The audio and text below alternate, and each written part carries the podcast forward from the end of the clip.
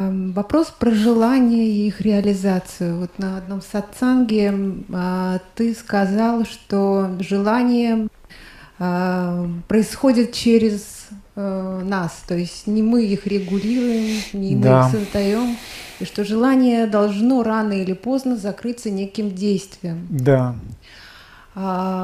Буду говорить о себе. На протяжении довольно долгого времени у меня вся энерго, энергия была направлена на реализацию э, очень важного для меня желания. Какого? Э, рождение детей. Желание не реализовалось до сих пор, но э, у меня вот вопрос. Э, все ли желания должны закрыться каким-то действием, и, или желание – это ключ к некому чему-то большему, к какому-то осознанию, а может быть даже откровению. Именно так, ты права, к откровению. Но не обязательно их реализация именно фактически. Понимаешь, что получается? Желание словно залетает в твою судьбу, проявляется в твоей судьбе, как какая-то тяга, неумолимая тяга.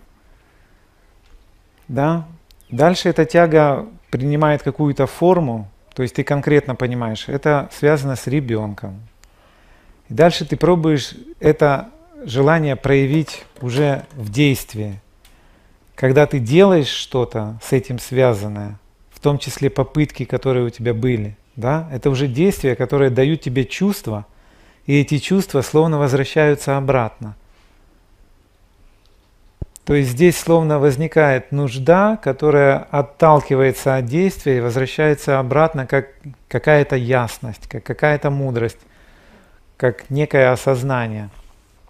Так вот, все здесь все равно происходит как возврат, если ты внимание в эту сторону проявляешь, и действие ты связываешь с позитивным результатом но были предприняты попытки, то есть действия это ты делала, и эти действия дают тебе туда наверх опять какое-то осознание. Так вот, это осознание может быть таким же глубоким, если ты получишь результат или не получишь результат. Глубина этого осознания будет э, не меньшей, если ты как бы не получаешь результат. То есть результатом является осознание, которое ты получишь.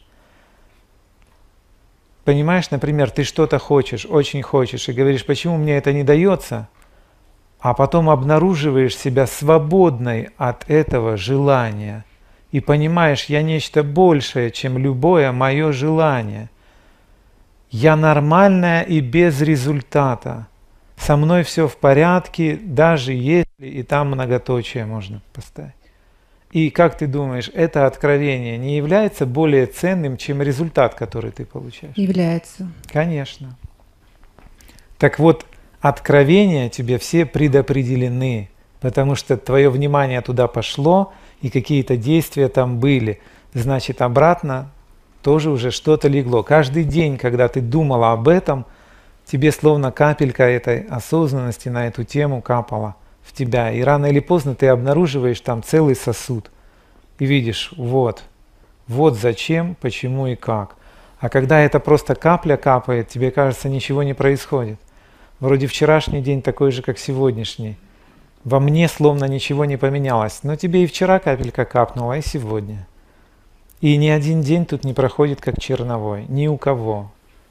Ни в чем. Осознание капает – Потому что внимание туда направлено, даже если ты ничего не делаешь, ты думаешь, ты представляешь, ты чувствуешь, что надо сделать, насколько ты это хочешь, почему это тебе важно. Вот это есть та осознанность, которая копится.